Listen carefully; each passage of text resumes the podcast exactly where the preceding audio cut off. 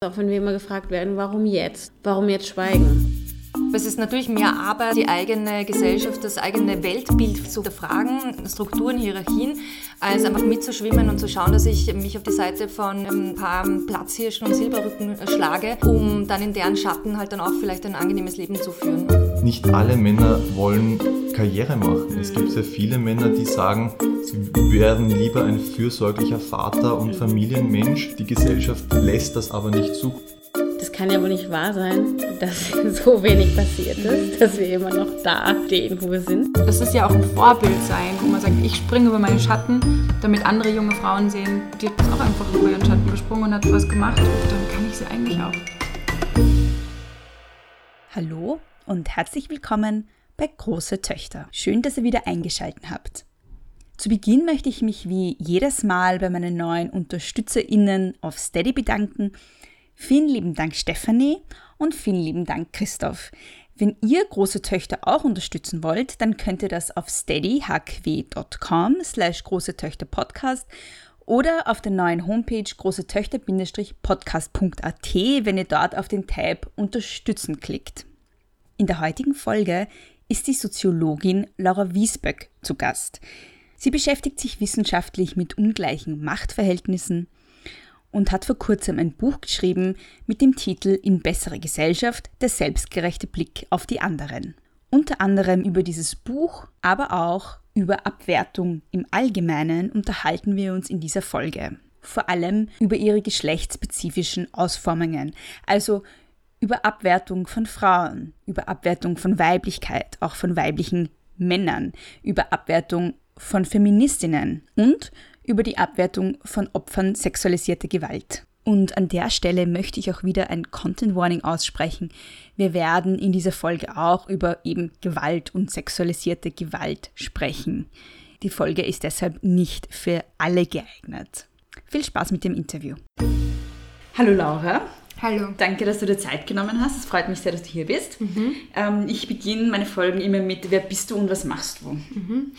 Also ich bin die Laura Wiesböck, ich bin Soziologin an der Universität Wien. Im Moment habe ich dort eine Postdoc-Stelle und bin in der Lehre äh, hauptsächlich tätig, in der Forschung im Moment nicht so. Und ich beschäftige mich hauptsächlich mit den Ursachen, Formen und Auswirkungen von sozialer Ungleichheit. Mhm. Ähm, ich habe vor kurzem eine Privatnachricht auf Facebook gekriegt mhm. und die war, warum sind Feministinnen eigentlich immer so schier und blau? Kannst du mir das beantworten? Hm. Ja, das, das finde ich sehr interessant. Ja. Also ähm, einerseits ist es natürlich eine klare Abwertungsstrategie. Mhm. Aber was ich daran besonders interessant finde, ist die Ursache-Wirkungsverhältnis. Mhm. Ja? Weil wir wissen ja, dass äh, Feministinnen oder ähm, aufgeklärte Frauen ähm, diese Art der kommerzialisierten Weiblichkeit, mhm. die uns permanent äh, präsentiert wird auf unterschiedlichen Kanälen, ähm, in Frage stellen oder ablehnen. Also mhm. dass Weiblichkeit quasi mit gewissen äh, Ideen und Idealen äh, verbunden ist. Ähm, und zwar sind die sehr kostenintensiv meistens. Mhm. Und der weibliche Naturzustand oder der, der ähm, Frauenkörper, der unbearbeitet wird, mhm.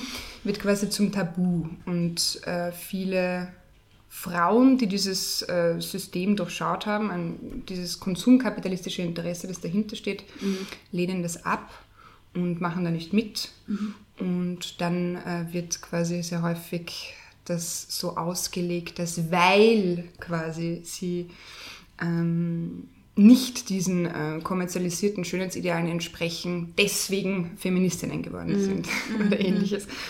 Und ähm, ja, das mhm. ist natürlich eine sehr alte Strategie auch. Das gab schon, wie sich Frauen fürs Frauenwahlrecht eingesetzt haben, wurden die auch schon als hässlich, männerhassend und ähnliches äh, mhm. abgewertet. Also das ist, dieses Prinzip ist sehr alt. Mhm. Der Grund, warum ich dich das gefragt habe, ist, du hast ja ein wunderbares Buch geschrieben, das heißt In besserer Gesellschaft, der selbstgerechte Blick auf die anderen. Mhm. Ähm, und da beschäftigst du dich ja genau mit diesen Fragen. Du beschäftigst dich mit dem Thema Abwertung, mit ähm, der Abgrenzung von anderen. Ähm, warum hast du das Buch geschrieben eigentlich? Und warum jetzt? Ja, also für mich war es wichtig ähm, darzustellen, dass in vielen gesellschaftlichen Bereichen von vielen unterschiedlichen Gruppen Abwertungen vorgenommen werden. Nicht so, wie es im öffentlichen Diskurs häufig dargestellt wird, nur von den quasi Personen aus weniger privilegierten sozialen Schichten, mhm. die nach unten treten, wie es genannt mhm. wird, sondern auch vom Bildungsbürgertum, das sich häufig als Hüter der Wahrheit äh, selbst bezeichnet. Und ähm, es gibt Bereiche, die bekannt sind. In denen Abwertung stattfindet, Arbeitslosigkeit, Armut, Migration und ähnliches. Aber mir war es auch wichtig aufzuzeigen, dass es Bereiche gibt, die nicht so bekannt sind und vielleicht deswegen auch schwieriger als Betroffene zu identifizieren, wie zum Beispiel, dass äh, Introvertismus abgewertet wird mhm. in unserer Gesellschaft, dass es sehr viele abwertende Zuschreibungen gibt, dass man ein Eigenbrötler ist, ein Freak oder ähnliches. Und unser Gesellschaftssystem und Arbeitssystem vor allem sehr stark darauf ausgerichtet ist, nach Teamarbeit, Networken und all, all diese Dinge, die Introvertierte, ähm, die Introvertierten nicht so entsprechen. Und ähm, genau, und mir war es eben wichtig, bekannte Bereiche aufzuzeigen und aktuelle Entwicklungen in bekannten Bereichen, aber auch weniger beachtete Bereiche. Mhm. Ja. War das deine Dissertation oder war das ein ganz anderes Projekt? Nein, das, meine Dissertation war im Bereich äh, Migration, ah, Arbeitsmarkt, Europäisierung. Ich habe das nach dem Dissertationsprojekt äh, ist die Verlags, also die Sachbuchleiterin von dem Verlag auf mich zugekommen, mhm. weil ich schon öfter im Standard Kommentare mhm. gelesen hat und hat mich gefragt, ob sich hinter meinem Thema nicht ein Buch versteckt. Mhm. Und dann mhm. hatte ich das Privileg von meinem Professor aus, dass der mich mehrere Monate quasi in Ruhe gelassen hat mhm. und ich mich darauf konzentrieren mhm. konnte. Ja. Um jetzt nochmal auf meine Eingangsfrage zurückzukommen, ähm, man könnte die Frage ja auch andersrum stellen, also nicht nur, warum sind Feministinnen nur so schier und blatt, sondern warum ist es überhaupt wichtig, uns schier und blatt zu finden? Hm. Naja, man kann auch, äh, also das ist eine Tendenz, die man auch heute sehr stark beobachten kann, dass die Abwertung auf der persönlichen Ebene eben stattfindet. Mhm statt inhaltliche Kritik zu mhm. üben, weil es äh, natürlich komplexitätsreduzierend ist. Wenn ich die Person äh, in eine gewisse Schublade stecke, hässliche Feministin mhm. oder ähnliches, dann muss ich mich mit den Aussagen dahinter nicht mehr beschäftigen. Dann ähm, dequalifiziere ich die Person als Ganzes und die Aussagen damit auch. Mhm. Und äh, es ist nicht mehr notwendig, äh, auf Inhalte und Haltungen einzugehen. Mhm. Und es ist ja auch irgendwie eine Abwertung entlang von ähm, Geschlechterstereotypen oder ähm, auch, oder in dieser Abwertung ist auch ein bisschen so ein Gender Policing drinnen, weil man von Frauen sozusagen verlangt, nicht schier und nicht platt zu sein, nämlich schön und schlank. Und wenn sie das nicht sind, ist es sozusagen abwertend. Auch. Genau, also es wird davon ausgegangen, dass ähm, alle Frauen gleichermaßen äh, sich für den männlichen Blick gestalten, attraktiv gestalten.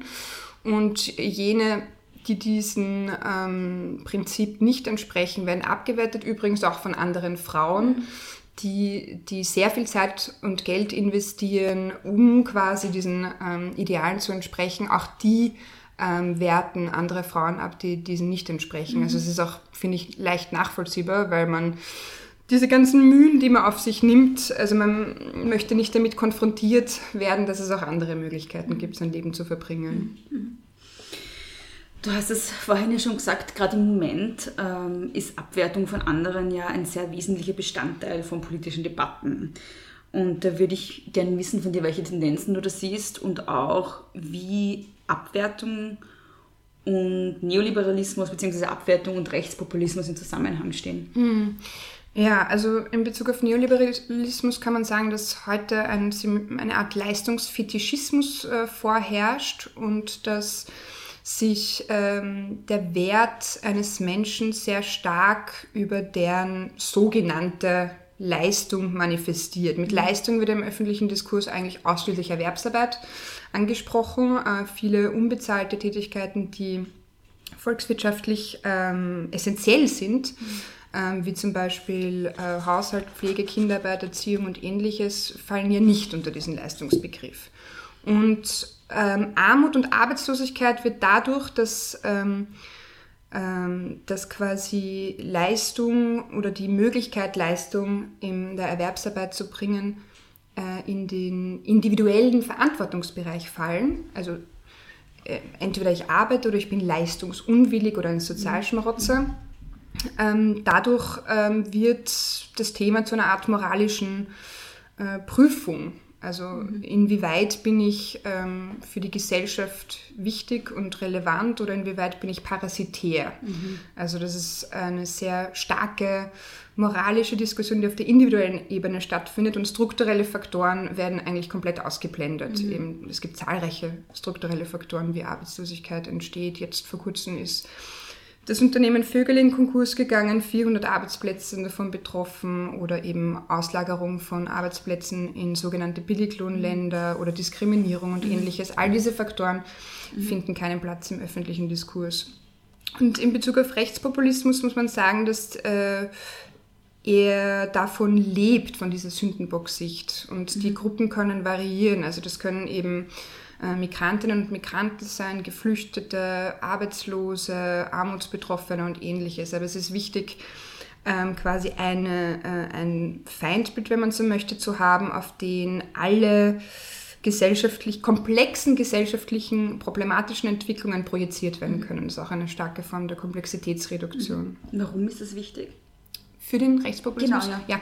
Weil es eine einfache, ähm, weil es eine einfache Lösung ist, eine vermeintlich einfache Lösung für komplexe Probleme und dass es das Bedürfnis ist von, von sehr vielen Menschen, weil es zum Teil eine große Überforderung gibt äh, in der Moderne. Mhm. Äh, die Moderne ist ja davon gekennzeichnet, dass nicht mehr Religion das dominante Lebensprinzip ist, sondern die sogenannte Vernunft. Mhm. Und das ist, äh, das allein ist für viele Menschen eine Überforderung, weil die Religion gibt vor quasi, was ist gut, was ist schlecht, wie soll ich mich verhalten. Äh, es gibt Orte, in denen Leid ausgelebt werden kann und Leid in etwas Sinnvolles transformiert mhm. werden kann. Es gibt Rituale, es gibt äh, Gemeinschaften und ähnliches. Und das äh, geht, oder man kann auch sagen, die Moderne oder in der Moderne wurden bisher keine Ersatzprinzipien irgendwie äh, geschaffen. Also manche Menschen suchen sich das selbst durch äh, zum Beispiel Yoga oder Körperkult. Das hat alles, kann man als religiöse Tendenz teilweise bezeichnen.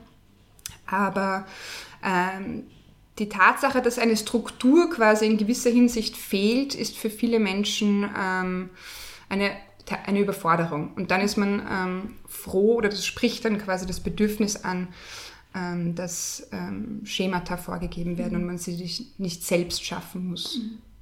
Was du auch sehr eindrücklich beschreibst, und das fällt halt eher so äh, in den Bereich Neoliberalismus, ist, wie äh, dadurch, dass strukturelle Probleme individualisiert werden, Menschen auch sozusagen, da, also dadurch eigentlich auf fast schon aufeinander aufgehetzt werden durch diese Abwertung des anderen, der nicht Leistungsträger ist, was dazu führt, dass es auch ähm, das kollektives Handeln schwieriger wird und mhm. auch ähm, Solidarisierung, ähm, was ja dann auch dazu führt, dass ähm, im öffentlichen Diskurs zum Beispiel oder im veröffentlichten Diskurs so Fragen wie, ähm, warum ist es überhaupt so, dass Erwerbsarbeit so ein wichtiger Faktor in unserem Leben ist, kann es nicht anders sein, ähm, dass solche Fragen überhaupt gar nicht gestellt werden. Hm.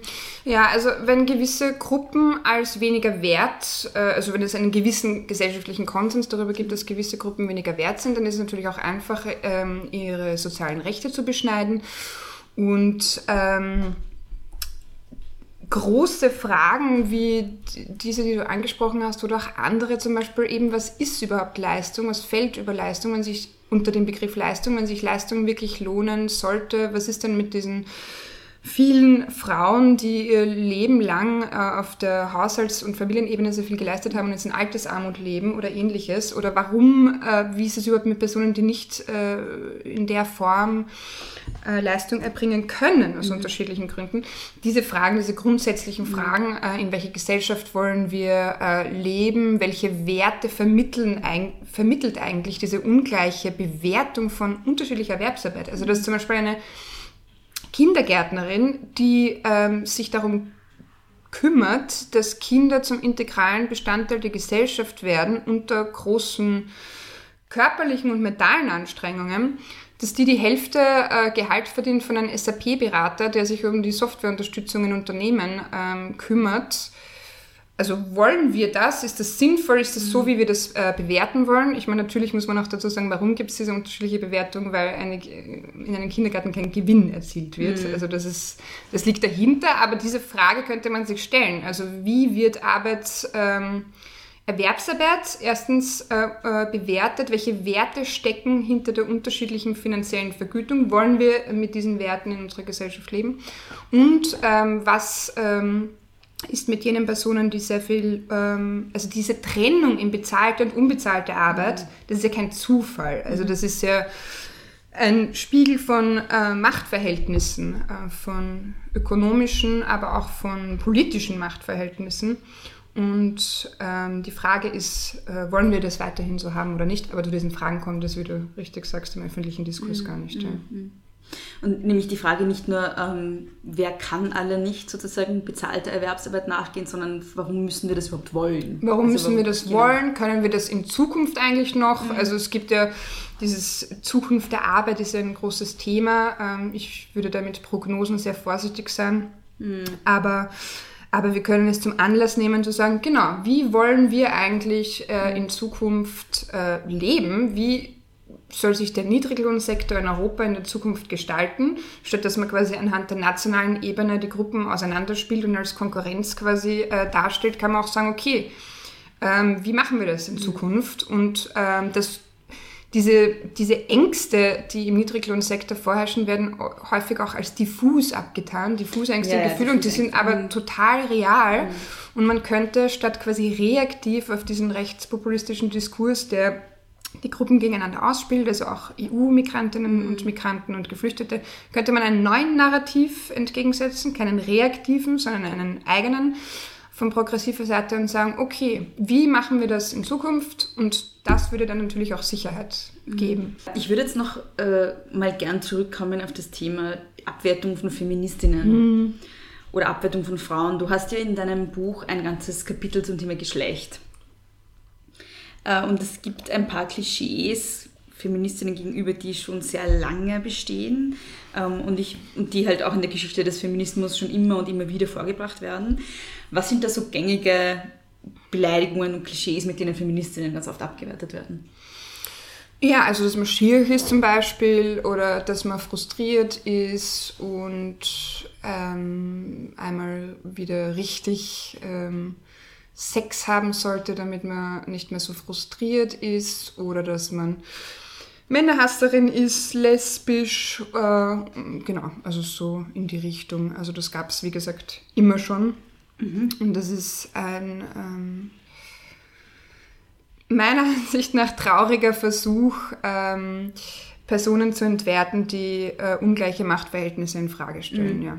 Ich habe mir dann noch ein paar Sachen aufgeschrieben. Mhm. Ähm, äh, und zwar humorlos. Ja. Das ist auch ganz wichtig. Hysterisch. Mhm. Ähm, dann zwei Sachen, die nicht wirklich abwertende Begriffe sind, aber äh, es wird auch Feministinnen oft äh, ähm, also hingeworfen, dass das Feminismus nicht mehr notwendig ist oder Feminismus schon tot ist oder vorbei ist. Ja. Das ist was, was auch irgendwie den Feminismus von Beginn an irgendwie schon begleitet. Und was ich auch besonders interessant finde, ist, ähm, wenn man Feministinnen einfach als Emanzen oder Kampfemanzen bezeichnet und sozusagen der Begriff Emanze selbst schon reicht, um ja. sie abzuwerten. Also einfach nur die, ja, die, die äh, Bezeichnung als Feministin oder Emanze reicht schon. Das ist schon schlimm genug.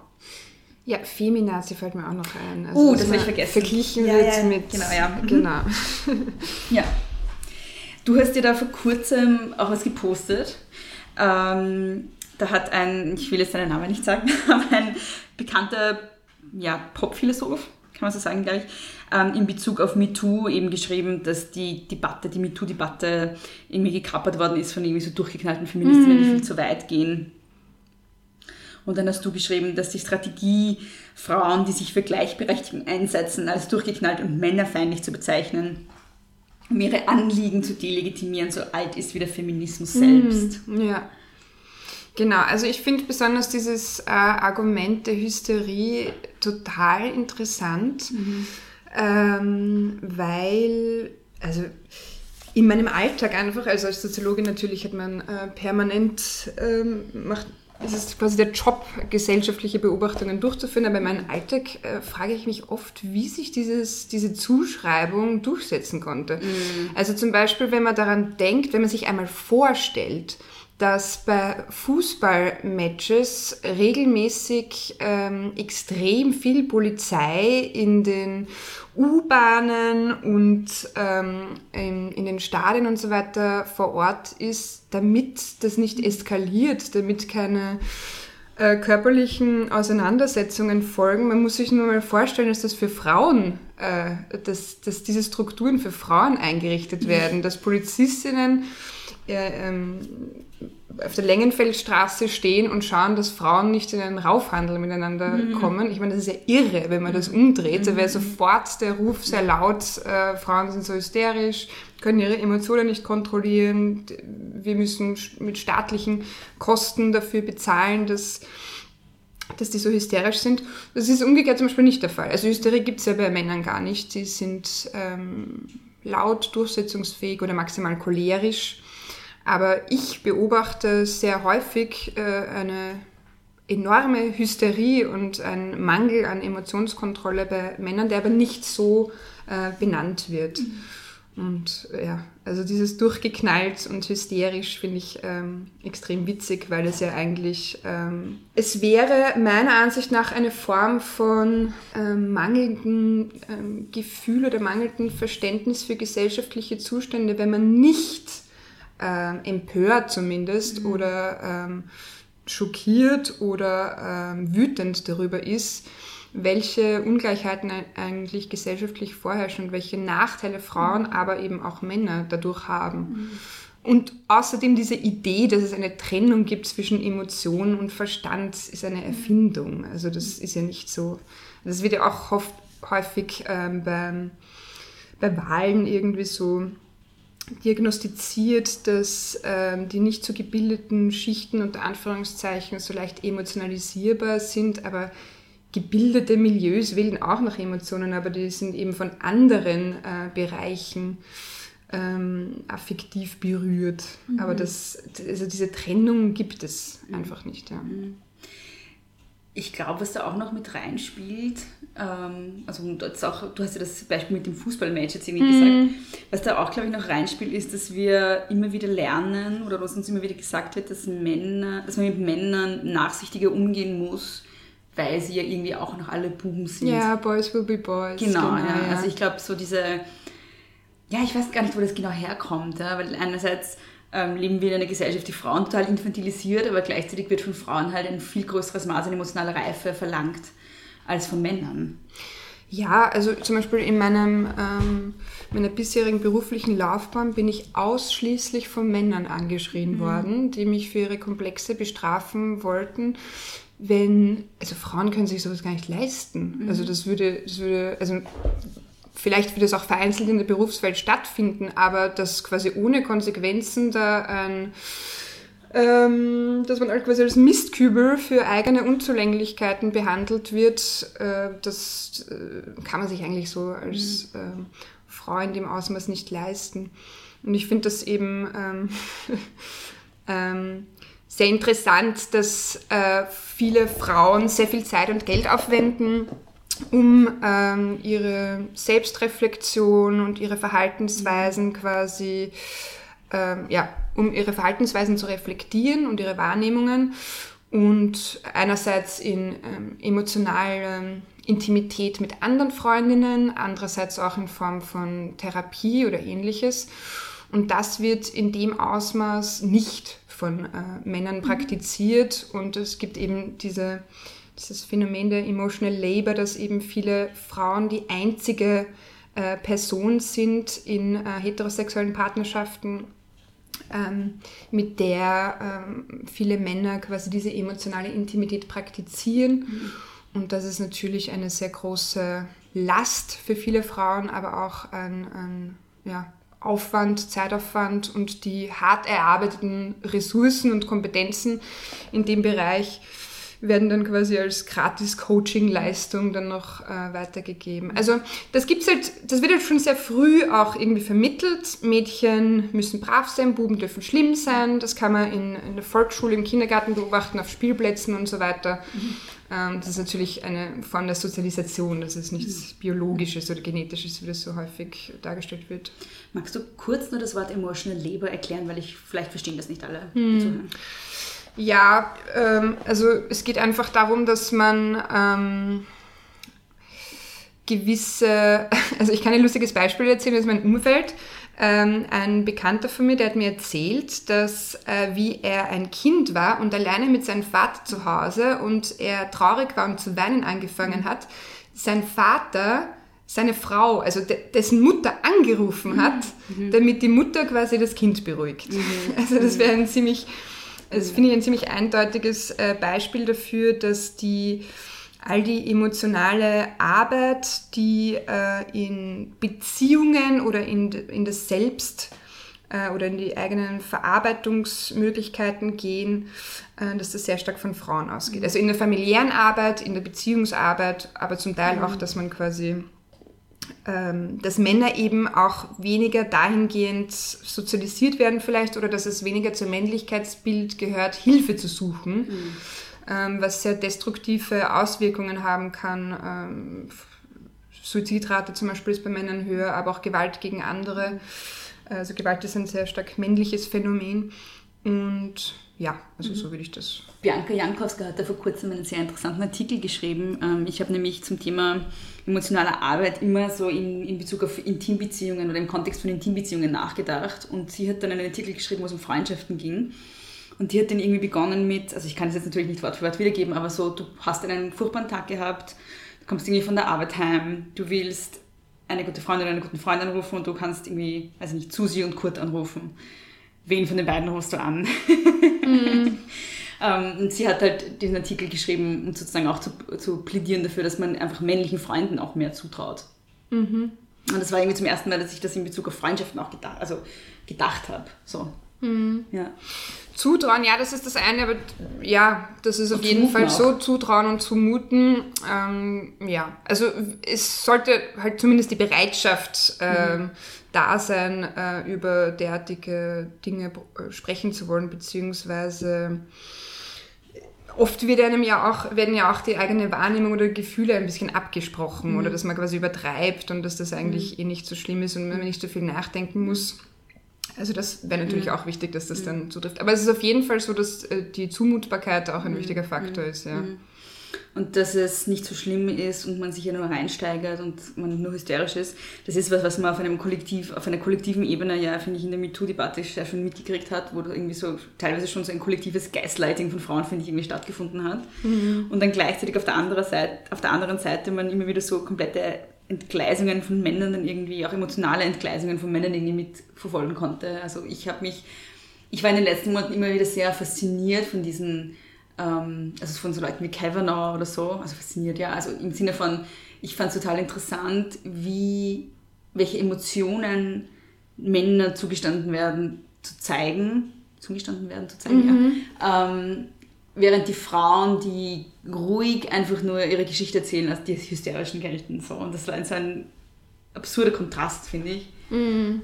Ja, ich finde, das kann man sehr häufig beobachten. Also vor allem jetzt auch unter rechtspopulistischen Regierungen in vielen westlichen Demokratien. Mhm. Also dass das sehr stark unterschiedlich bewertet wird. Also mhm. bei Männern heißt das dann durchsetzungsfähig oder jetzt mal auf den Tisch hauen und bei Frauen dann eben hysterisch und mhm. ähm, emotionalisiert und es wird mhm. quasi die Mündigkeit eigentlich abgesprochen dadurch. Ja. Mhm. mhm. Du hast ja vorher schon das Thema Gewalt angesprochen und im Buch schreibst du sehr klar, dass es da einen Konnex zwischen Männlichkeit und Gewalt gibt und du nennst School-Shootings, aber auch so Gewalt in Beziehungskontexten und du sagst, dass es vor allem weiße Mittelschichtsmänner sind, die ähm, so eskalieren sozusagen. Ähm, du meinst eben, dass diese Gewalt auch ein Wiederherstellen von Männlichkeit ist, weil davor diese Männer eine Abwertung als nicht männlich genug erfahren haben.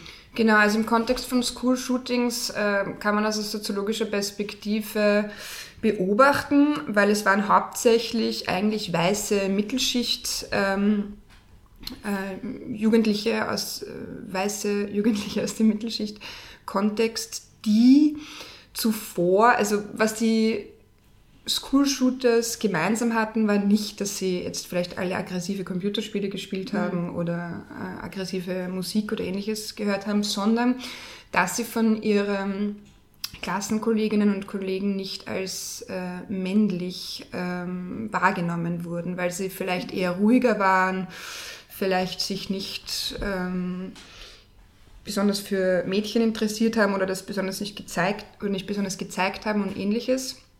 Und dass äh, Gewalt eben eine Möglichkeit war, um den anderen mal so wirklich zu zeigen, dass sie eigentlich wirklich stark sind und dass sie eigentlich männlich sind. Also es ist auch eine Form, um diese, ja, um diese äh, Machtverhältnisse, die mit Männlichkeitsbildern einhergehen, wiederherzustellen. Mhm. Ja. Oder mhm. überhaupt herzustellen. Mhm. Mhm.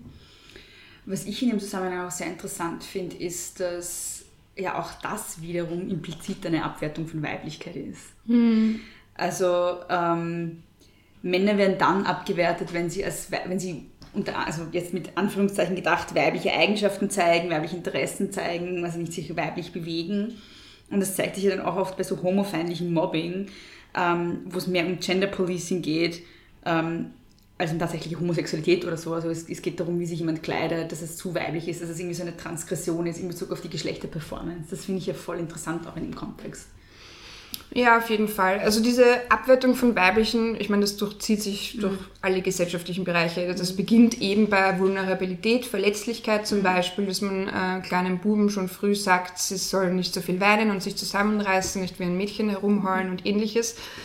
Also es beginnt bei Vulnerabilität bis hin zum Kleidungsstil und ähnliches. Ähm, you throw like a girl mhm. und so weiter. Also alles, was quasi Mädchen machen, ist schlechter im mhm. Prinzip, mhm. ja.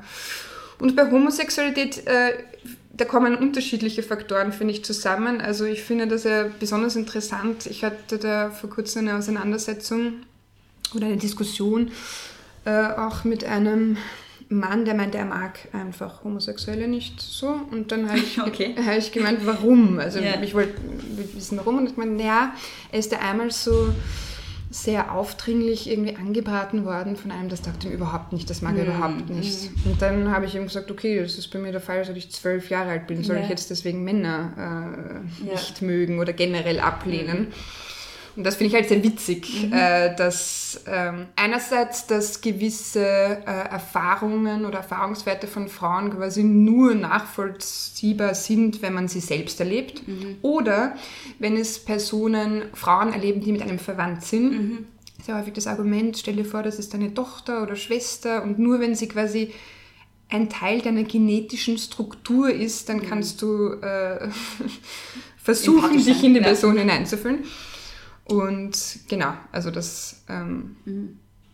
Auch interessant in dem Kontext hat er wahrscheinlich Homosexuelle immer nur männlich gedacht. Mhm, genau, ja, absolut. Das ist ja auch ein großes Thema. Ja. Also auch bei, bei der Pride. Also ich kenne auch einige junge Frauen, die, die sich da auch ähm, dafür engagieren, dass eben nicht, also bei den äh, Aftershow-Partys und so weiter quasi nicht mhm. nur auf den Flyern diese mhm. klassischen männlichen homosexuellen Paare dargestellt mhm. werden, sondern äh, mehr Diversität abgebildet wird. Mhm.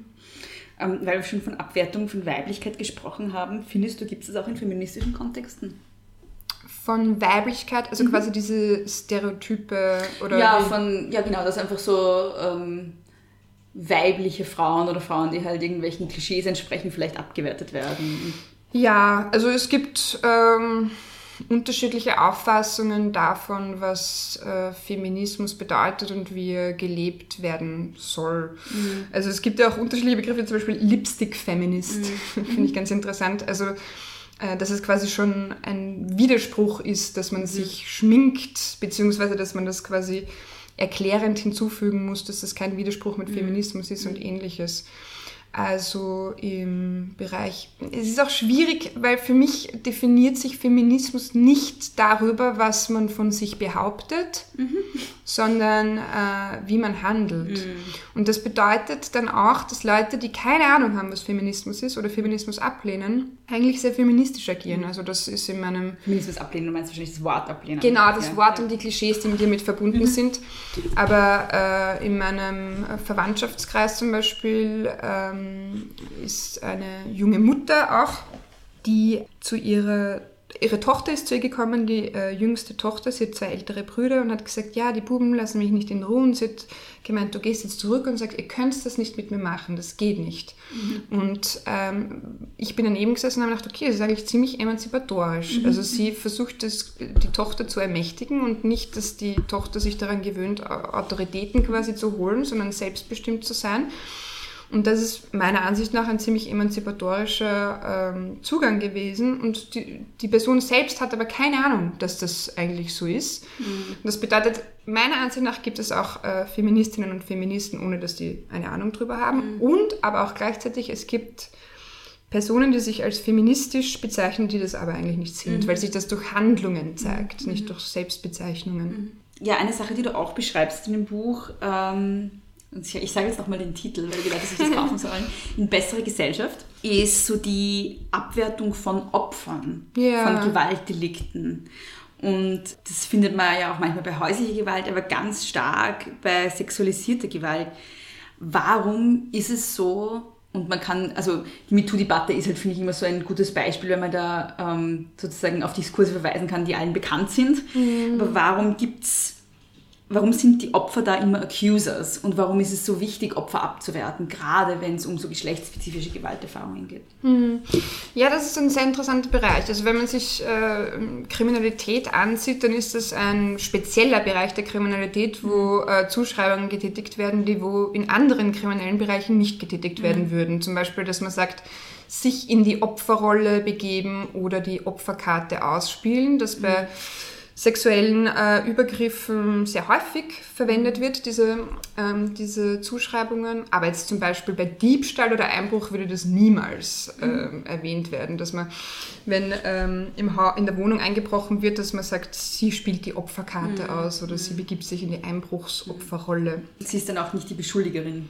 Genau, ja. Also es ist halt immer auch eine äh, Unterstellung der, der Mitschuld, Mitschuld in dem Fall, nicht mit Verantwortung, sondern das ist etwas, was sehr häufig in dem Bereich passiert, dass ähm, ähm, das auf den Kleidungsstil zurückgeführt wird oder dass die Verantwortung sehr stark im Bereich des potenziellen Opfers liegt und nicht im ähm, ähm, Bereich des potenziellen Täters. Das sieht man ja auch bei Diskussionen, wenn zum Beispiel in College-Campuses vermehrt äh, Übergriffe, sexuelle Übergriffe stattfinden, dass dann den äh, jungen Frauen geraten wird, dass sie nach 10 Uhr, nach 22 Uhr nicht mehr am Campus mhm. sein sollten, sondern zu Hause, also diese Form der Ausgangssperre. Und da könnte man sich auch fragen, wieso, sollen die, wieso müssen die potenziellen Opfer Platz äh, machen mhm. und nicht die potenziellen Täter, weil das wäre einerseits eine gleichermaßen logische Verordnung. Mhm. Und zu sagen, die Männer sollen nicht rausgehen. Genau, es wäre dasselbe, zu sagen, die Frauen sollen nicht rausgehen, die Männer sollen nicht rausgehen. Und ähm, es hätte auch pädagogische Effekte, mhm. weil dann würde innerhalb der Gruppe der Männer vielleicht stärker so,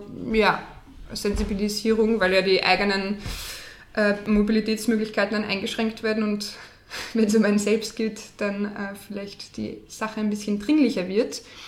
Ähm, also das ist etwas, was wir in äh, vielen Bereichen beobachten können. Eben auch, dass man den Frauen sagt, sie sollen einen Meter Abstand halten oder sie soll sich nicht durch äh, Drogen und Alkohol wehrlos machen, mhm. statt dass man Männer sagt, sie sollen die Wehrlosigkeit nicht für ihre sexuell, einseitigen sexuellen äh, Gelüste benutzen mhm. und ähnliches. Also es wird auch in Wien gibt es Workshops von Wiener Linien in Kooperation mit der Polizei, wie verhalte ich mich im öffentlichen Raum für mhm. Frauen. Mhm. Ähm, meiner Ansicht nach wäre es wichtig, die äh, potenziellen Täter stärker zu adressieren und mhm. nicht die potenziellen Opfer. Ja. Und es gibt auch alle möglichen Innovationen. Ich habe jetzt vor kurzem gesehen, es gibt jetzt ein K.O.-Tropfen-Armband, glaube ich, mhm. Wo man irgendwie, wenn man das irgendwo auf den Hagellack gibt es auch, glaube ich, mittlerweile, wenn man das irgendwie eintaucht, sieht man, ob irgendwie im Getränk K.O.-Tropfen drinnen sind. Genau, also da gibt es auch schon ähm, konsumkapitalistische Interessen, die dahinter mhm. stecken. Also Pfefferspray kennen wir eh schon lange, mhm. aber auch viele andere Innovationen, zum Beispiel auch so eine Hose, die man, an, die man sich zum Joggen anzieht und die dann einen lauten Ton von sich gibt, wenn man an diesen Schnürdeln zieht oder ähnliches. Und das ist natürlich auch wieder eine, also einerseits ist man dann in der Frau in der Situation, äh, permanent äh, diesen potenziellen Threat im Hintergedanken zu haben. Mhm. Ähm, also was, ja. Äh, man ist halt permanent gefährdet. Genau, ja, also diese Gefahr ist eigentlich äh, normalisiert mhm. dadurch. Mhm. Und ähm, es ist, kann dann natürlich auch zu den Situationen kommen, dass wenn man eben dann Opfer von ähm, K.O.-Tropfen oder ähnliches wird, dass man das dann auch wieder die Verantwortung zum Opfer. Warum hast du dann nicht äh, mhm. dieses Armband oder ähnliches mhm. verwendet? Und ich weiß jetzt nicht genau, wo das war, aber vor kurzem wurde auch diskutiert, ob man nach einer Vergewaltigung bei der Anzeige äh, auch die äh, Telefonliste und die letzten Anrufe und Kontakte des Opfers durchschauen mhm. Ob man, ob dieses Opfer bereits mit dem Täter Kontakt hat und das vielleicht Hinweise darauf sind, dass es eh, äh, dass sie da eh eigentlich eh mhm, mhm. einverstanden war damit, genau. Also das ist, ja. Ganz besonders entzückend fand ich auch vor kurzem, äh, es gibt offenbar jetzt ein Kondom, ähm, ich glaube nur auf dem amerikanischen Markt bis jetzt, ähm, dass man mit vier Händen aufmachen muss, um es aufzukriegen. Mhm, okay, ja. Und das ist halt auch wirklich eine Augenauswischerei, finde ich. Mhm. Also nicht nur ist es eine, ähm, ja, es macht nicht nur das Opfer verantwortlich, sondern ähm, ja, es, es, sind halt alle möglichen absurden, ähm, sozusagen impliziten Ideen dahinter, die nicht wirklich dazu beitragen würden, sexuelle Gewalt zu verhindern oder zu verringern. Ja, und da äh, finden eben in dem Bereich leider sehr viele Bagatellisierungen statt, die lebensgefährlich sein können. Also wir wissen eben zum Beispiel, dass Wegweisung äh, nicht funktioniert. Es mhm. gab in Österreich dieses Jahr Frauenmorde nach einer Wegweisung mhm. und dass U-Haft zum Beispiel viel sinnvoller wäre. Und eben im Zuge des Frauenvolksbegehrens habe ich mhm. auch im Nationalrat eben dazu gesprochen und dass vom Innenministerium eben die Mittel gekürzt äh, werden, um Frauenmorde äh, oder Gewalt äh, gegen Frauen äh, zu verhindern, worauf mir dann ein Vertreter des Innenministeriums gesagt hat, das stimmt nicht, sie haben äh, dieses Jahr sehr stark investiert, unter anderem in Rad auf Draht. Also, okay. ja. also Rad auf Draht ist meiner Ansicht nach ein, eine Hotline für Scherzanrufe von Jugendlichen, aber nicht ich weiß nicht, wie viele Frauenmorde da schon verhindert wurden. ist auf jeden Fall keine, keine, Institut, also keine Organisation, die präventiv gegen Frauen, gegen Gewalt an Frauen ähm, arbeitet. Ja. Ähm, aber warum ist es denn so wichtig, ähm, Opfer abzuwerten? Also was, was, machen, was, was tut das für uns, wenn wir Opfer, also, oder was, was gibt uns das, wenn wir Opfer abwerten? Hm.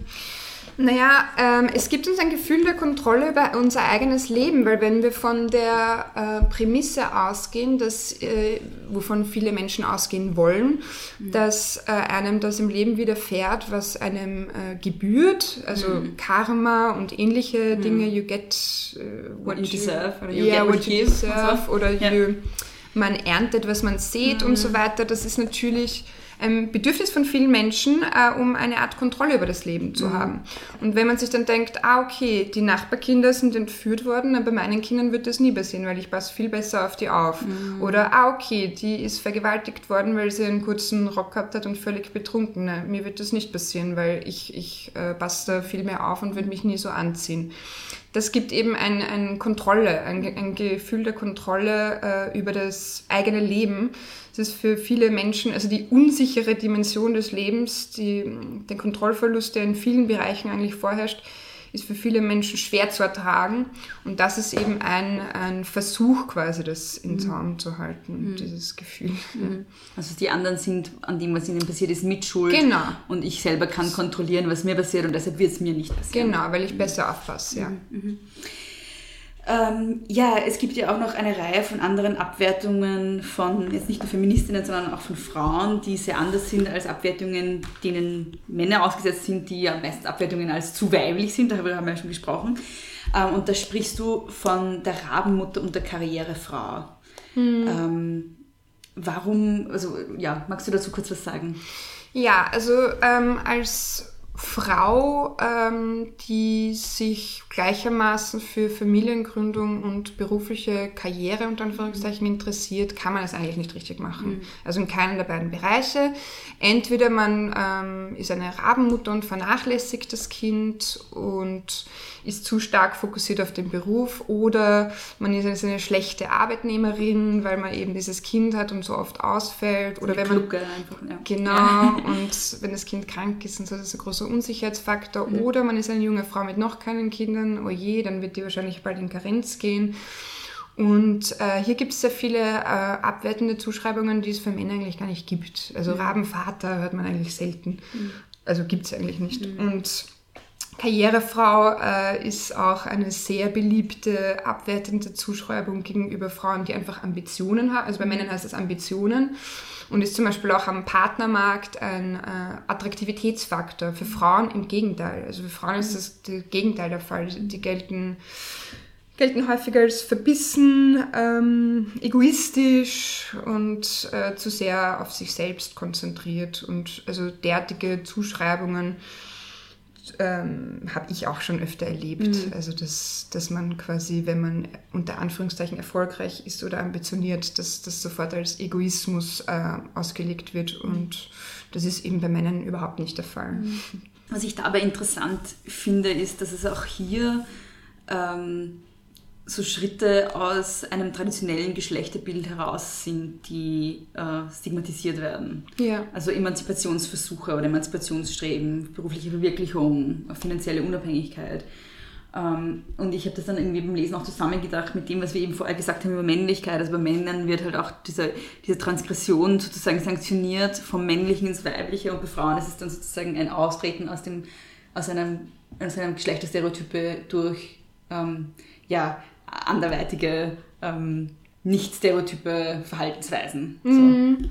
Ja, also das ist, äh, man muss dazu sagen, das ist in Österreich ein, ein, ein, spezieller Fall. Österreich hat sehr stark verankerte traditionelle Geschlechterrollen, stärker mhm. als in anderen Ländern. Also zum Beispiel in Österreich stimmen 60 Prozent der Bevölkerung der Aussage zu, dass ein Vorschulkind leidet, wenn die Mutter arbeitet. Mhm. Vorschulkind ist fünf Jahre. Mhm.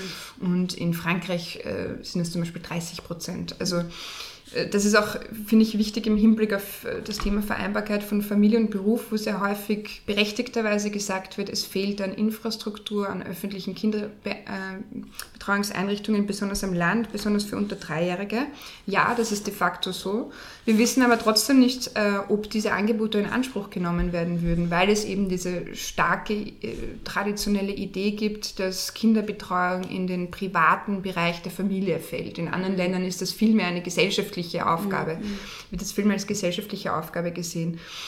Und insgesamt muss man sagen, dass man schon äh, von einer Art eben Backlash sprechen kann, dass äh, Männer, viele Männer spüren, dass ihre Vormachtstellung äh, gefährdet oder wird oder in Frage gestellt wird und sind auch mit einem komplett anderen, mit komplett anderen Rollenbildern aufgewachsen. Also wo der Vater quasi der Alleinernährer war und äh, die Mutter ähm, zuständig war für die Kinder, den Haushalt und ähnliches.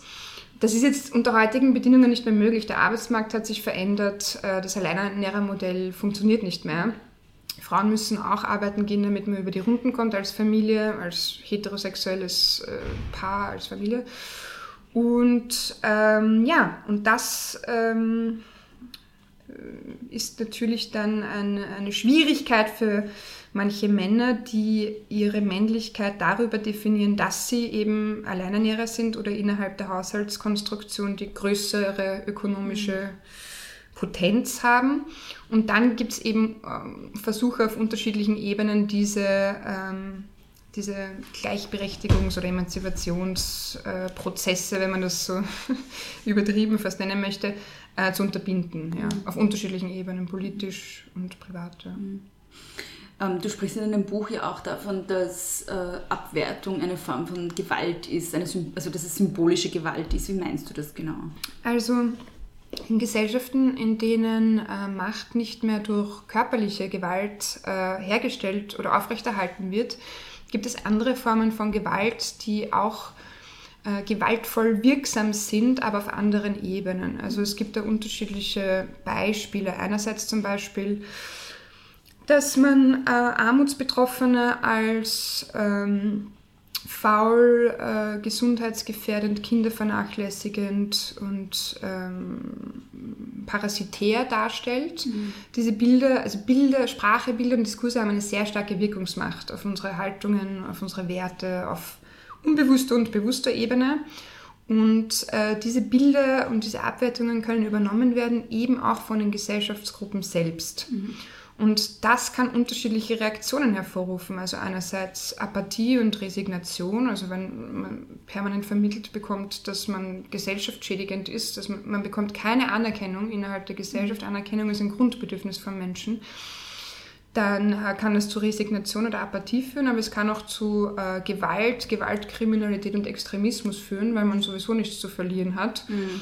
auch nicht zu gewinnen und, ähm, und unterschiedliche andere äh, Aspekte dann Anerkennung verschaffen sollen, wie zum Beispiel körperliche Kraft. Also wenn man von Gewalt spricht zum Beispiel, möchte man dann ähm, Anerkennung oder ja, Anerkennung darüber bekommen, weil es auf anderen Ebenen nicht funktioniert. Ist Identitätsbildung überhaupt möglich oder die Abwertung von anderen? Ja, also, also Gruppenidentität äh, ist sehr wichtig für den Menschen als soziales Wesen und auch die Abgrenzung von anderen, ähm, dass man sich unterscheidet äh, und dass man weiß, worin man sich unterscheidet, dass man sich abgrenzt. Aber das, äh, der, der weitere Schritt, äh, dass man diese andere Gruppen als minderwertig wahrnimmt, ist nicht gezwungenermaßen mhm. notwendig mhm. für die Identitätsbildung. Mhm. Gibt es sonst noch irgendwas in Bezug auf äh, Geschlecht und Abwertung oder äh, in Bezug auf dein Buch oder was auch immer, was du noch gerne loswerden würdest? Was wir noch nicht besprochen haben. Hm, sehr viel eigentlich. Ja, leg los. Nein, also im Bereich Sexualität zum Beispiel gibt es sehr viele Abwertungen für Frauen, die sexuell freizügig leben. Da gibt es mhm. unzählige abwertende Begriffe, Schlampe, Flittchen und ähnliches, mhm. die es bei Männern nicht gibt. Das ist mhm. eher ein Zeichen von Virilität und Stärke und das ist auch ein Versuch quasi, ähm, Frauen in ihrer se sexuellen Selbstbestimmung äh, zu beschämen mhm. und abzuwerten. Auch im Bereich Verhütungsmitteln zum Beispiel gibt es unterschiedliche äh, Bewertungskriterien. Also es wurde jetzt eine hormonelle Verhütungsmethode mhm. für Männer, äh, ist in einem Testversuch mhm. gescheitert wegen den Nebenwirkungen wie äh, Stimmungsschwankungen und ähnliches. Also Frauen haben diese und darüber hinaus noch sehr viel mehr mhm. ähm, äh, Nebenwirkungen, Thrombosegefahr, ähnliches. Das ist schon öfters Und das passiert. wird kaum problematisiert im selben Ausmaß. Dass, dass äh, die Pille für den Mann, auf die wir seit den, die seit, seit den 70er Jahren mittlerweile warten, glaube ich so, mhm. ähm, ja, äh, dass der Testverläufe dann irgendwie gescheitert sind, weil die Männer gesagt haben, sie sind dann so emotional oder so. ja. Aber ich mir dann denke so, ja, aber Frauen wird das ohne Probleme zugemutet. Genau, ja. ja. Ja, und eben auch äh, was äh, Verantwortungs, äh, Verantwortung bei Kindern betrifft, also dass sich Männer ohne Probleme einer ungewollten Schwangerschaft entziehen können mhm. und Frauen nicht, oder es wird zumindest diskutiert, dass sie es nicht, nicht mehr mhm. oder nicht sollen. Mhm. Du redest jetzt von Schwangerschaftsabbruch. Schwangerschaftsabbruch, zum Beispiel, wenn eine Frau ähm, schwanger wird und es ist vom Seiten des Mannes ungewollt, kann er einfach gehen. Und Frauen sollen das nicht, mhm. äh, sollen sich nicht quasi ähm, von dieser ungewollten Schwangerschaft äh, befreien können und wie, wie kann eine gesetzliche Regelung ausschauen, wo Männer dann nicht einfach gehen? Das Gegenargument ist ja dann immer, ja, was sind die Frauen, die schwanger sind? Ja, also ich finde, wir sollten anfangen bei der unterschiedlichen gesellschaftlichen Bewertung, weil äh, Mütter, die dann zum Beispiel diese äh, Verantwortung übernehmen, werden ja dann abgewertet. Mhm. Auch zum Beispiel bei Teenager-Müttern, die sind dann so verantwortungslos und ähnliches, aber in mhm. Wirklichkeit übernehmen sie ja Verantwortung mhm. und kümmern sich um dieses Kind. Mhm. Und die Teenager-Väter zum Beispiel werden gar nicht erwähnt. Natürlich, mhm. weil sie auch nicht sichtbar sind. Mhm. Aber äh, ich finde, es sollte ein bisschen die. Warum sind sie denn nicht sichtbar? Die Verhältnisse der Bewertung ein bisschen stärker reflektiert und angepasst werden. Ja. Und eine Frau, die sich für einen Schwangerschaftsabbruch entscheidet, übernimmt ja auch Verantwortung. Ja, und also ich finde dieses Thema äh, mittlerweile wirklich. Also, ich habe sehr wenig Akzeptanz mehr, weil wir müssen einfach auf Basis von wissenschaftlichen Erkenntnissen Entscheidungen fällen, meiner mhm. Ansicht nach. Mhm Also das würde ich mir in aufgeklärten Gesellschaften sehr stark wünschen. Und wir wissen einfach aus äh, Studien, dass äh, Verbot von Schwangerschaftsabbrüchen nicht zu einer Reduktion von Schwangerschaftsabbrüchen führt, aber zu einer stärkeren Gefährdung der Frauen ähm, und vieles mehr. Also ich, es ist wirklich dieses Thema, also für mich selbst ist es schon äh, sehr schwierig, das wieder und wieder diese Diskussion zu führen, aber ich frage mich, wie das für Frauen ist, die schon jahrzehntelang mit diesem Thema immer wieder zu tun haben müssen. Also, ja. Die 75 mitgekriegt haben, dass es ja. eigentlich nicht mehr sozusagen bestraft wurde und so, ja, ja. Genau. Und jetzt, ja. ja du hast vorher Sexualität ja gerade angesprochen ähm, und gemeint, dass es gerade ähm, für Frauen, die viel Sex haben, sehr viele abwertende Begriffe gibt. Da ist ja irgendwie, finde ich, interessant, dass es genau die gleiche Dynamik gibt wie bei Frauen, die ähm, wie beim Thema äh, Vereinbarkeit von Beruf und Familie, weil da kann man es auch nie richtig machen als Frau. Also entweder man arbeitet zu viel oder man ja. arbeitet zu wenig, so, also ja, erwerbsarbeitet. Ja. Ähm, und beim Thema Sexualität ist es ja, finde ich, auch sehr ähnlich, weil ähm, du kannst entweder eine Schlampe sein oder du bist halt Brüder, Brüder und Frigide. Genau, ja. ja. Brüder ja. und verklemmt oder was ist dafür. Ja. ja, genau. Und das ist halt ein sehr schmaler Grad. Es stellt sich die Frage, wo, also wie, wann mache ich es richtig? Ja, also es geht halt einfach nicht. Ja. Man, es ist wirklich, also die negativen Klassifikationen sind so breit gestreut, dass man ihnen gar nicht entkommen kann. Mhm. mhm. Was ich aber auch sehr wichtig finde, ist das Thema Orgasmus zum Beispiel, weil es gibt ja auch äh, also diesen Orgasm Gap, dass der weibliche Orgasmus eben ähm, nicht in den meisten Fällen nicht im Vordergrund mhm. oder überhaupt Teil des sexuellen Geschlechtsakts ist. Bei heterosexuellen. Bei heterosexuellen, absolut, ja. bei heterosexuellen. Äh, ähm, Geschlechtspartnern. Und ähm, ja, das ist eben auch schon schulisch quasi ähm, ähm, im Schulniveau beginnt, weil Sexualität im Fach Biologie unterrichtet wird. Mhm. Und äh, da geht es halt um die Zeugung eines Kindes. Und für mhm. die Zeugung eines Kindes brauche ich den männlichen Samenerguss. Mhm. Aber als sexueller Höhepunkt mhm. des Mannes, aber den sexuellen Höhepunkt der Frau eigentlich nicht gezwungenermaßen. Mhm. Und der wird eigentlich äh, kaum thematisiert. Zusätzlich sieht man ähm, das auch kaum in äh, pornografischen Darstellungen. Also da geht es ja wirklich immer um den Cam-Shot, um den Orgasmus des Mannes und der Orgasmus der Frau spielt eine mhm. untergeordnete mhm. Rolle. Und das finde ich auch äh, hoch problematisch. Und äh, da gibt es ja eben auch äh, jetzt diese wenn die sexuellen Ansprüche, äh, Ansprüche der Frauen steigen quasi, mhm. gibt es ja dann auch wieder äh, Versuche, das als ähm, illegitim oder übertrieben darzustellen mhm. von unterschiedlicher Seite. Oder auch Was da, meinst du damit zum Beispiel? Naja, auch zum Beispiel ähm, ähm, da, also dass man zum Beispiel sagt, aber ihr habt es, warum, ähm, warum faked ihr das dann zum Beispiel und andere Dinge. Also mhm. überhaupt zum Thema Orgasmus, dass das eher ein ähm, ein, also ein, ein, Abzeichen von Männern ist, als mhm. dass es eher darum geht, dass man mhm. gleichberechtigt sich sexuell befriedigt vielleicht. Mhm. Ja. Und auch unterschiedliche, also überhaupt alles, was jetzt mit Intim körperlicher Intimität zu tun hat, dass unterschiedliche Darstellungen von Vulva und ähnliches normalisiert werden. Das wird ja auch versucht dann ähm, mhm, ja. abzuwerten, weil da die Male Gaze nicht ja, mehr so funktioniert. Ja, ja, das beginnt schon damit, dass viele Leute nicht wissen, was eine Vulva ist. Ja, dass es nicht Vagina genau. ist, sondern Vulva. Ja, ja. Genau, das. Ja, ja. ja. Ähm, was ich gerade vorher noch dazu sagen wollte, ist, ähm, dass du gemeint hast, äh, ja, äh, sozusagen Sexualpädagogik ist in Österreich vor allem reproduktive Biologie. Fortpflanzungsbiologie. Ähm, und da ist halt irgendwie im Zentrum der heterosexuelle Geschlechtsverkehr und der Samenerguss des Mannes. Man könnte ja auch sagen, man braucht gar keinen heterosexuellen Geschlechtsverkehr für ja. die Fortpflanzung, man braucht einfach nur einen Samenerguss und dann muss man halt irgendwie diesen Samen in die Nähe ähm, einer weiblichen Eizelle befördern. So. Also, ja, stimmt. Und es ja. ist trotzdem halt, es ist trotzdem immer dieser heteronormative Narrativ. Und ich habe das ähm, in meiner Schulzeit irgendwie so mitgekriegt, dass ähm, Sexualpädagogik die ich gar nicht als solche bezeichnen wollen würde. Eben einerseits durch, also war, war das halt im Biologieunterricht und andererseits dann im Religionsunterricht. Mm.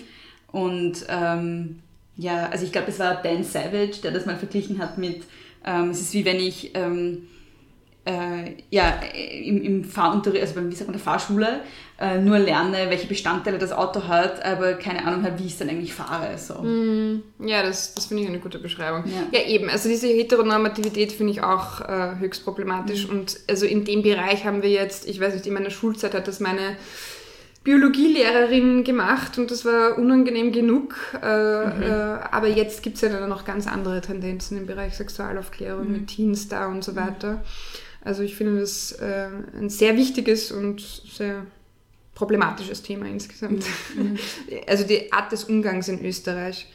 Man könnte da auch ganz andere, also ich finde es einerseits sinnvoll, dass das äh, männliche und weibliche Jugendliche quasi getrennt äh, mit einer Person durchsprechen können und Fragen stellen können. Ähm, und andererseits eben auch, dass diese, diese Männlichkeitsbilder, die im Bereich Sexualität vorherrschen, äh, dann durch äh, männliche Pädagogen ähm, auch einfach umgeframed werden. Mhm. Also dass man ähm, sagt quasi, dass es das Einfachste ist, auf der ganzen Welt alle möglichen Löcher zu stopfen, ohne auf die Frauenbedürfnisse mhm. einzugehen. Aber das, was äh, anstrebenswert ist, wäre wirklich äh, der Frau einen lustvollen Genuss zu verschaffen. Also dass man einfach versucht, das umzuframen mit Personen, die auf die äh, Jugendliche auch hinaufschauen, also nicht mhm. irgendein äh, älterer, äh, veralteter äh, Biologielehrer oder sowas, mit dem man selbst jetzt nichts, also auf den man nicht äh, heraufschaut, sondern mhm. ja, also es gibt unterschiedliche Ansätze, mhm. aber so wie es jetzt ist, ist es auf keinen Fall optimal. Mhm. mhm. Und also jetzt in Bezug auf Sexualität und Abwertung, was ich dann auch noch interessant finde, ist, dass Frauen, die sozusagen begehrenswert als begehrenswert empfunden werden, auch sozusagen, also dass, dass diese, dieses Begehren auch über Abwertungen ganz oft stattfindet und der Sexualität an sich irgendwie als sehr asymmetrischer Akt irgendwie oder, oder der Sexualakt an sich als sehr asymmetrisch, der heterosexuelle oder der heterosexuelle Geschlechtsverkehr an sich als ein sehr asymmetrischer Akt irgendwie verstanden wird. Hm. Ja, die Abwertung, ähm, also da gibt es unterschiedliche Erklärungssätze, weil einerseits sind ja Frauen, die diesem äh, Schönheitsideal entsprechen, das Statussymbol schlechthin und Manager buchen Escortfrauen, um andere Geschäftskontakte zu beeindrucken. Aber also diese äh, Form der kommerzialisierten Weiblichkeit ist auch eine Annäherung von, also eine Objektivierung von Frauen. Frauen werden damit quasi zu Produkte. Also mhm. Eva Ilus, die israelische Soziologin, spricht von Commodification of the Self. Und, ähm, da, und natürlich, also wenn, wenn eine Person auf gewisse Art und Weise entmenschlicht ist und eher ein Produkt ist, mhm. Dann ist eine äh, menschliche Entwertung sehr naheliegend und mhm. zum Teil also zum Teil ist auch Gewalt dann äh, äh, naheliegender. Mhm. Also ähm, so mit Besitzdenken. Personen mhm. zu entmenschlichen ist eigentlich der erste Schritt, auch Gewalt gegenüber diesen Personen zu legitimieren. Mhm. Und ja, also das betrifft auch diesen Bereich. Mhm. Vielen lieben Dank, Laura. Ja, danke dir. Vielen lieben Dank, Laura, für das Interview und danke an euch fürs Zuhören. Lauras Buch In bessere Gesellschaft, der selbstgerechte Blick auf die anderen ist im Kremeyer und Scherio Verlag erschienen.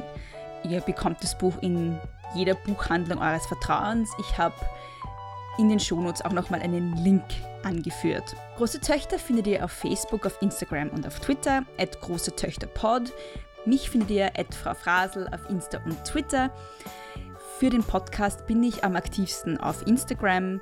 Da interagiere ich auch am liebsten mit meinen Hörerinnen und Hörern. Dort könnt ihr zum Beispiel als HörerInnen auch regelmäßig Fragen an meine Gäste stellen. Also wenn ihr den neuesten Shit mitkriegen wollt, dann bitte folgt am besten auf Instagram at große Töchterpod. Wenn ihr mir etwas mitteilen wollt, dann könnt ihr mir ein E-Mail schreiben, große Töchterpodcast at gmail.com oder einfach das Kontaktformular auf der Homepage große Töchter-podcast.at nutzen. Und natürlich über Instagram und Facebook könnt ihr mich natürlich auch anschreiben. Ja, zu guter Letzt nicht vergessen, den Podcast zu abonnieren, damit ihr auch keine neue Folge verpasst. Bitte auf Apple Podcasts bewerten und rezensieren, erzählt euren Freundinnen und Freunden davon und wenn ihr könnt, dann supportet den Podcast bitte auf Steady. Den Link dazu findet ihr auch in den Shownotes. Bis zum nächsten Mal. Nicht kleinkriegen lassen.